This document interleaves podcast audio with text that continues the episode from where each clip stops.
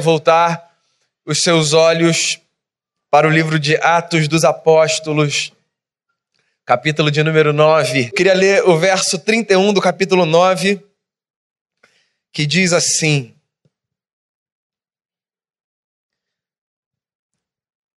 A igreja, na verdade, tinha paz por toda a Judéia, Galiléia e Samaria, edificando-se e caminhando no temor do Senhor, e no conforto do Espírito Santo crescia em número.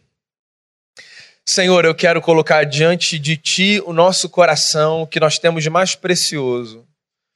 E nesse momento eu quero pedir ao Senhor que a palavra que será exposta a partir do texto lido encontre em cada coração aqui guarida, que ela seja acolhida por cada pessoa que, que ouvir essa reflexão, que ela seja especial, Deus, como a oração que já foi feita pelo teu servo no começo dessa noite, que esse encontro seja incomum, que o Senhor nos tire do lugar comum da existência.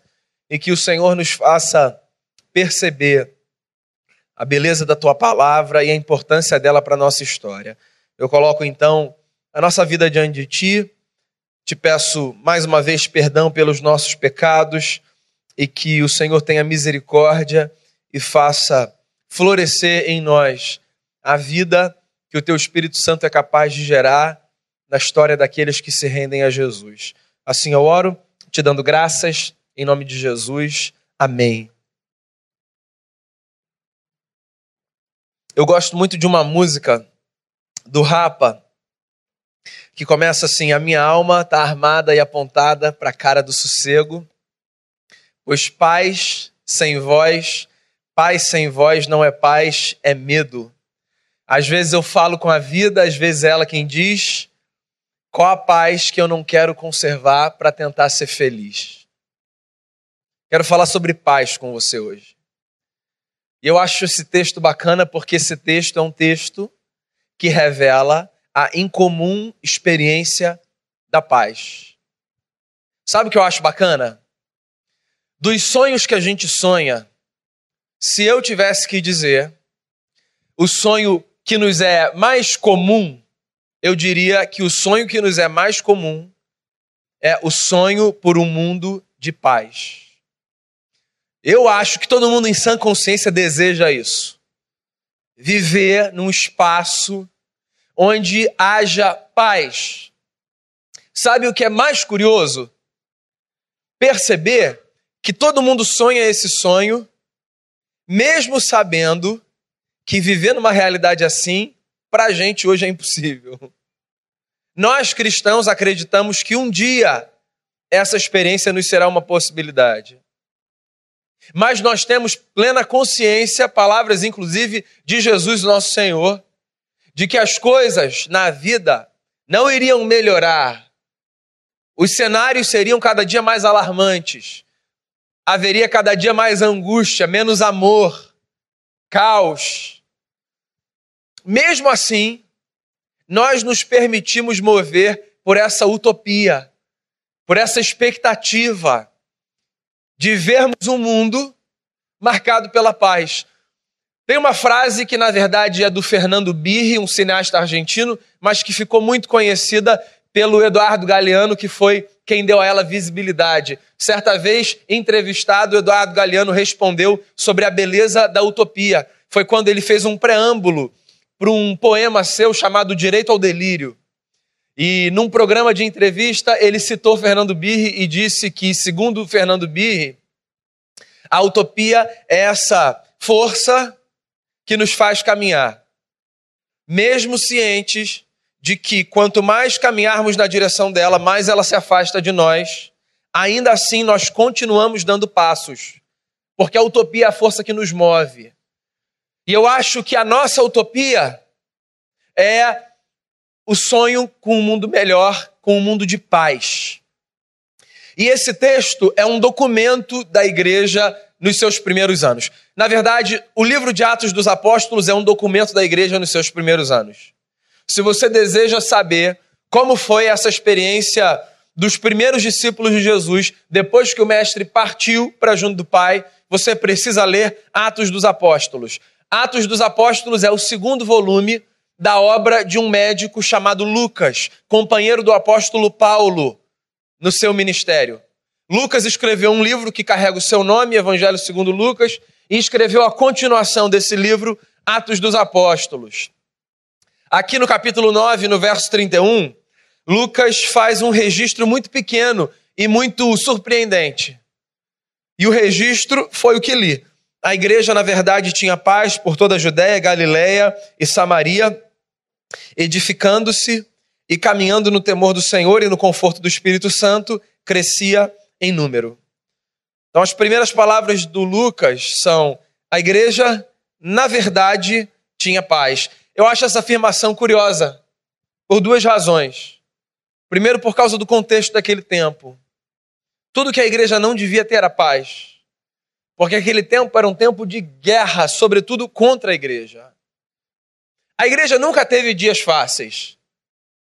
Tem um livro do John Stott, que é um livro meio perdido, que se trata de um comentário das, dos três primeiros capítulos é, da carta de João do livro de Apocalipse. E o John Stott comentando esse livro e a realidade da igreja no primeiro século diz o seguinte: curiosamente, e curiosamente aparece aí em tom de ironia, suponho eu, a igreja sempre foi mais saudável nos lugares e nos tempos nos quais ela mais foi perseguida. Isso é uma constatação, né? Então, ao longo de dois mil anos de história, ainda que a igreja tenha surgido em parte do mundo por um bom tempo como força hegemônica, a Igreja de Cristo, ao longo de dois mil anos, é alvo de perseguição. Hoje, em alguns lugares mais do que em outros, no primeiro século, por onde quer que os discípulos de Jesus fossem, ali eles tinham plena convicção disso, eles seriam perseguidos. A igreja era uma ameaça para o império. Porque, por mais que o lema do imperador, e não era dele, era uma tradição do Império Romano, há muitos imperadores, por mais que o lema do império fosse nós garantimos paz, a famosa Pax Romana, a paz que o império garantia custava a voz calada e silenciada de todos aqueles que tinham cheiro de insubordinação, os cristãos eram essa gente. Tira a leitura romântica que você faz das escrituras sagradas só por um momento. Por que, você acha que Jesus de Nazaré foi morto? Pelo poder político do seu tempo. Ora, porque Jesus era um perigo para a paz. Mesmo que o seu discurso fosse de amor, mesmo que a sua bandeira fosse a graça, a justiça que Jesus encarnava e pregava não era interessante para o César, para os soldados. E Jesus então foi calado como uma possível força que desestabilizaria a ordem do império. Os discípulos de Jesus, mesmo depois da morte de Jesus, eram um problema para o império. Eu diria a você, principalmente depois da morte de Jesus, os discípulos de Jesus se tornaram um problema para o império. Porque depois que os discípulos de Jesus viram que a morte não foi capaz de aprisionar o seu Senhor, já que ao terceiro dia o Mestre ressuscitou e passou a andar entre eles, e foi visto por 500 homens aproximadamente. Ora, aí sim aqueles homens caminhavam pelas ruas do império sem medo de nada, da morte inclusive. A igreja sofria perseguição porque a igreja não era interessante para o poder religioso que se estabelecia na Palestina. Mesmo que os discípulos de Jesus estivessem agora espalhados por rincões do império e não concentrados na Judéia e na Galiléia, mesmo assim, os discípulos de Jesus eram um problema para os líderes religiosos judeus que não suportavam aquela leitura heterodoxa daquele homem que surgiu de Nazaré e que reinterpretou Moisés e que ensinou aquela gente a ler a lei a partir de outras lentes. Jesus foi morto pelo império, mas entregue às autoridades pelos líderes religiosos do seu tempo. Os cristãos eram um problema, inclusive, para a religiosidade romana. E veja você, os romanos acreditavam em muitos deuses. E você sabe por que os cristãos eram um problema para os romanos? Porque eu fico pensando, não deveria ser um problema, já que, como eles acreditavam em muitos deuses, bastava pegar o Deus dos cristãos e colocar do lado do panteão. Só que os cristãos andavam pelas ruas e pelas cidades do império dizendo que só Cristo era Senhor. Como uma forma de afrontar os cristãos, eles eram, no império, acusados de ateus, porque acreditavam em um Deus apenas. Ora, Lucas, mais para frente em Atos dos Apóstolos, registra o problema que os discípulos de Jesus tiveram, porque ao anunciarem a fé como eles a tinham no coração, prejudicavam o comércio religioso. Lembra disso? Pois bem, os cristãos não eram bem-quistos, bem-vindos. Cristãos do primeiro século perdiam as suas casas, as suas famílias, os seus trabalhos.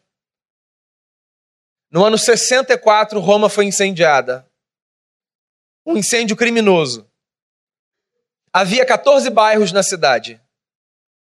Dos 14 bairros, 10 bairros foram atingidos pelo incêndio. Dos dez atingidos, três foram completamente destruídos. No jornal do dia seguinte, aspas, como é que você acha que saiu a manchete? Quem pagou essa conta? Foram os cristãos, esses caras loucos. E Lucas escreve um texto dizendo: a igreja, na verdade, tinha paz. Você sabe o que eu me pergunto quando eu olho para esse cenário, quando eu olho para esse texto? do que é que Lucas está falando quando ele diz que um grupo de homens e mulheres que viviam nessas condições que eu descrevi a você tinham paz. Do que, que a gente está falando quando a gente fala de paz? Na Bíblia Sagrada, no Antigo e no Novo Testamento. Eu só consigo me deparar com uma resposta eu fico com a sensação de que quando a Bíblia fala de paz, a Bíblia está falando de uma coisa diferente da coisa que a gente pensa quando a gente pensa na palavra. Porque quando eu sonho com um mundo de paz, o desenho que eu tenho na minha cabeça é de um mundo sem guerra, sem conflito. Quando eu sonho com um mundo de paz, a imagem que eu faço é a imagem de pessoas que não precisam se esconder das outras pessoas por causa da sua cor, da sua raça, da sua condição social. Quando eu penso em paz, eu penso num cenário onde meninos não precisam pedir dinheiro na rua, onde crianças não precisam desmaiar na escola por falta de comida, onde histórias não são travadas pelas maldades que são feitas e trocadas. Porque paz, para mim, precisa ter a ver com esse cenário estável, harmônico e belo. E a minha esperança é de viver um dia esse negócio. A minha esperança é de viver em algum momento, em algum lugar, quando céus e terra se encontrarem e se beijarem na história, anunciando o retorno de Cristo. A minha esperança é de um dia viver essa experiência. De homens e mulheres não serem tratados a partir do que têm ou deixam de ter, mas pela dignidade que recebem por terem sido feitos pelo eterno.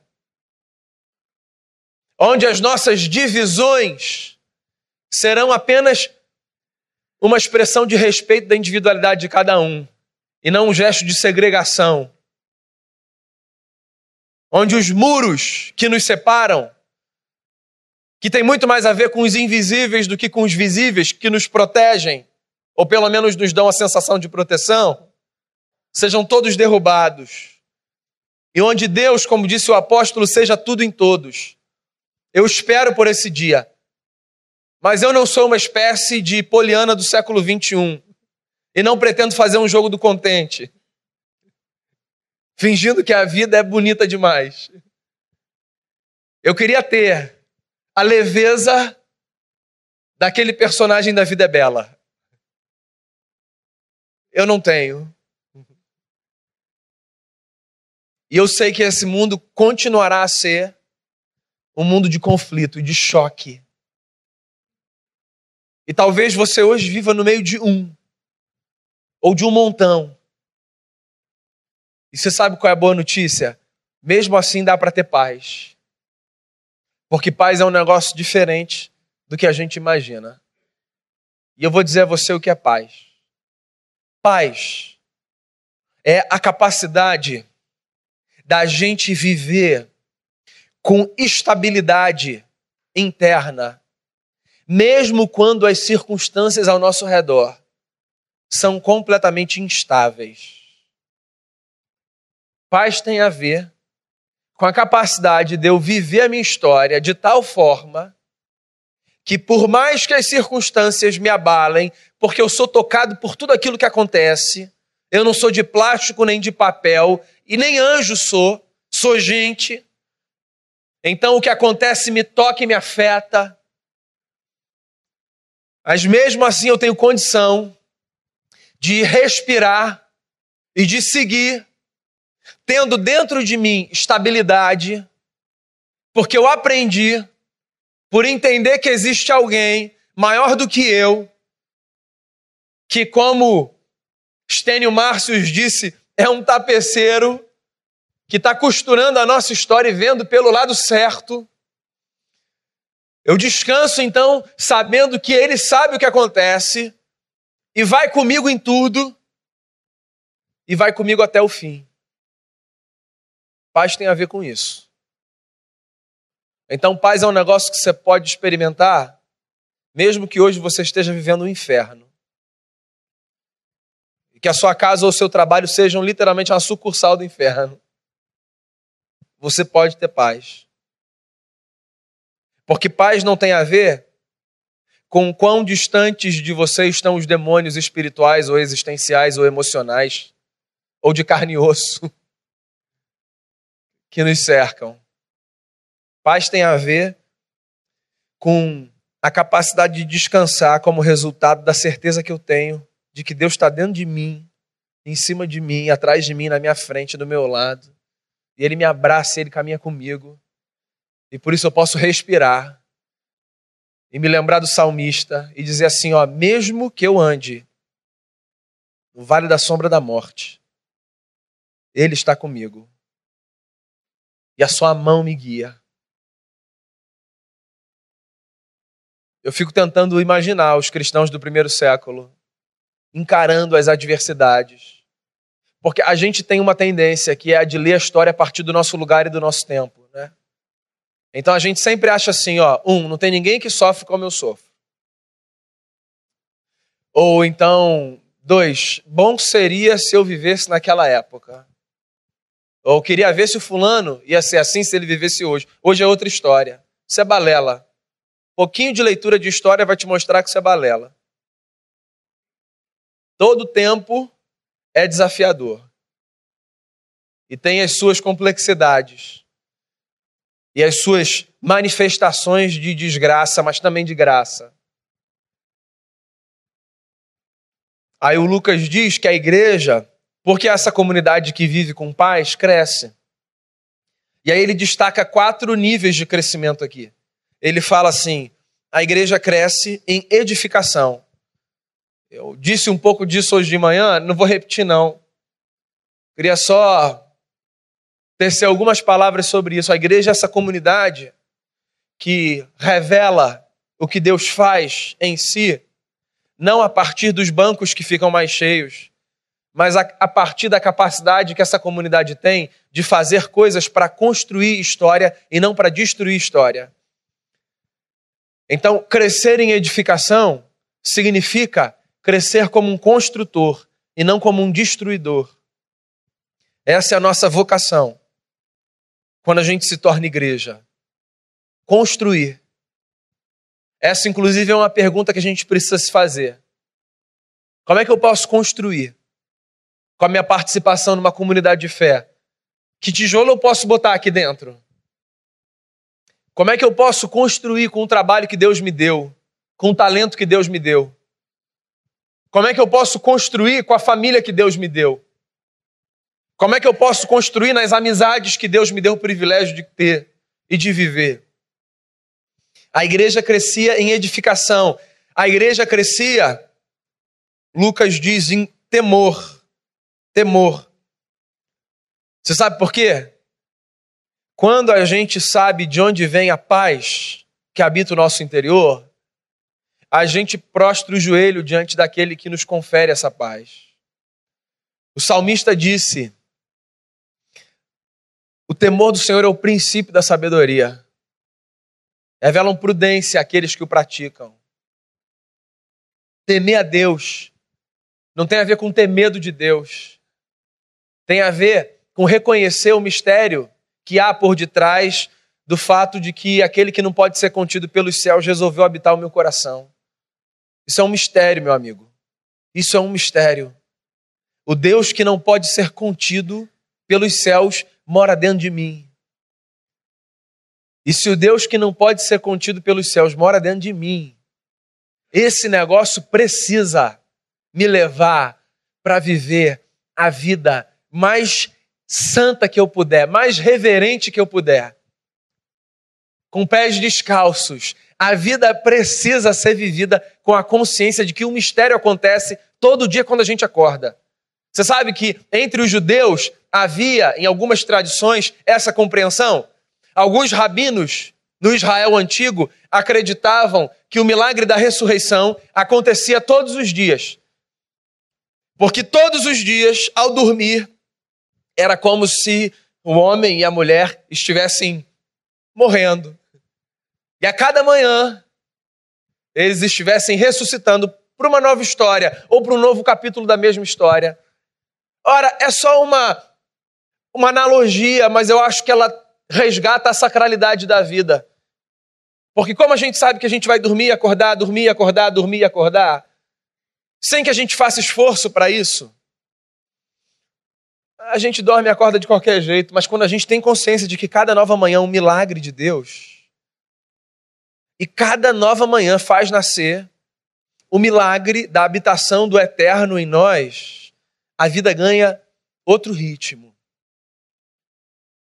Então eles cresciam em edificação, eles cresciam em temor, eles cresciam em conforto, porque só quem passa guerra e caos tendo Deus no coração sabe o que significa ter conforto. Então só quem já passou pela experiência de ter as suas lágrimas enxugadas pelo Cristo que nos abraça, sabe do que eu estou falando quando eu estou falando de conforto, ainda que a palavra nos seja usada em diversos contextos. Eu já disse isso aqui diversas vezes. Das coisas que me espantam, ainda que eu seja um camarada de dentro, né? Eu cresci cristão e sou cristão. Das coisas que mais me espantam na cristandade eu acho que o que mais me espanta é ver a capacidade que os cristãos têm de atravessarem os desertos mais profundos com o coração confortado. Isso é de fazer queixo cair, isso é inexplicável. Gente que sepulta gente que não devia sepultar, porque a ordem natural dos fatos foi invertida. Gente que sabe que vai lidar com males para o curso de uma história. Gente que atravessa adversidades em outras áreas da vida e que consegue respirar e dizer assim: tudo bem, ainda dá para agradecer, Deus é bom. Você acha que todo mundo que vem aqui quinta-feira, agora, dia 23 de novembro, vem para agradecer pelas coisas boas que estão acontecendo? Pois então, tenha a oportunidade de conversar com alguns dos seus irmãos e irmãs. Você vai descobrir que vai ter gente, quinta-feira aqui, sentado para agradecer, porque o deserto não foi capaz de impedir o prosseguimento da sua história. E para mim isso é o que há de mais belo na caminhada dos discípulos de Jesus de Nazaré. Gente que diz assim: Eu estou aqui, Senhor, que está difícil, mas o Senhor é maravilhoso. Eu estou aqui, Senhor, porque inclusive eu queria dizer coisas terríveis para o Senhor, que eu não preciso nem dizer porque eu já pensei. E o Senhor me ama e não mandou um raio na minha cabeça. E se isso não se chama misericórdia, eu não sei qual é o nome disso. E nem sei mais o que significa misericórdia. Conforto. Esse negócio a gente não compra. Isso é fruto da graça de Deus na nossa vida. E o Lucas termina o texto dizendo que a igreja também crescia em número. Cresce, cresce. Sabe por que cresce? Porque essa experiência de viver num mundo mal, encontrando abrigo à sombra da cruz, esse negócio ninguém nunca vai inventar nenhuma notícia mais fascinante do que essa. Olha, e olha que a gente é bom de inventar coisa, hein? Mas não tem notícia mais maravilhosa do que a notícia de que no mundo cansado a gente pode encontrar descanso para nossa alma seguindo as pegadas de Jesus de Nazaré. Não tem.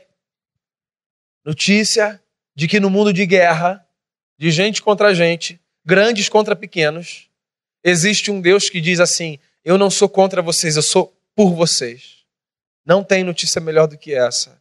E é por isso que a igreja cresce em número. E sabe de uma coisa? Eu acho que a igreja se perde quando, na ordem desses crescimentos, ela coloca a importância do que eu falei por último como se fosse o primeiro. Vamos fazer um negócio? Vamos acabar com essa obsessão de achar que a nossa história com Deus se mede pela quantidade de gente que aí você pode continuar. Frequenta o seu grupo, vem na sua igreja, você levou para Jesus, você entregou um folheto. A gente não está falando de número. O número é um desdobramento de uma história. Há coisas muito mais importantes do que vermos os nossos prédios abarrotados de gente.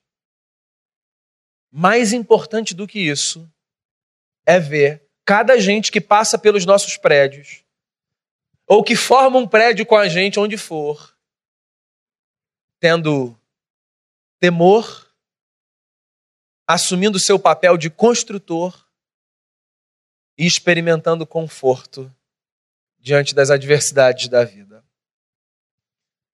Que haja paz sobre a sua vida, que haja paz na sua casa, que haja paz no seu trabalho, que haja paz nas suas relações,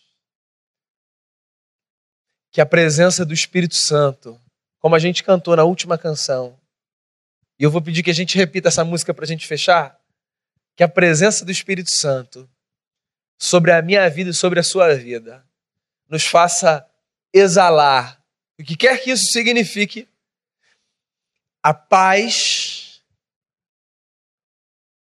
que vem do alto e que é capaz de nos transcender. Eu não sei qual é o cheiro da paz, é por isso que eu digo o que quer que isso signifique. Mas ela deve ter um cheiro. Porque gente cansada e em guerra corre para junto de gente que tem paz. Dizendo com palavras ou com olhar: Eu preciso desse negócio que você tem. Que venha sobre nós, para que através de nós flua como um rio poderoso. É a minha oração por mim e por você nessa noite. Em nome de Jesus. Vamos cantar essa oração bem suave. O Espírito do Senhor está presente para consolar. Deus com a gente, exalando vida, forças para caminhar. Paizinho, somos gratos pelo teu cuidado, por tuas promessas. Tua palavra diz que o teu filho caminharia conosco até a consumação dos séculos. E ele caminha conosco No bom dia, no mau dia, Ele está ao nosso lado. Permanecerá até que o teu reino de paz seja estabelecido de forma plena. Que sejamos acalentados por essa verdade, por essa palavra exposta nessa noite. Que sejamos fortalecidos, Deus. O Senhor conhece o nosso coração. O Senhor sonda o íntimo no nosso ser. Então derrama paz de forma generosa e abundante àqueles que aqui nessa noite estão com o coração aflito, desesperado, angustiado. Que eles sintam-se abraçados por ti, acolhidos por ti, embalados em tua paz.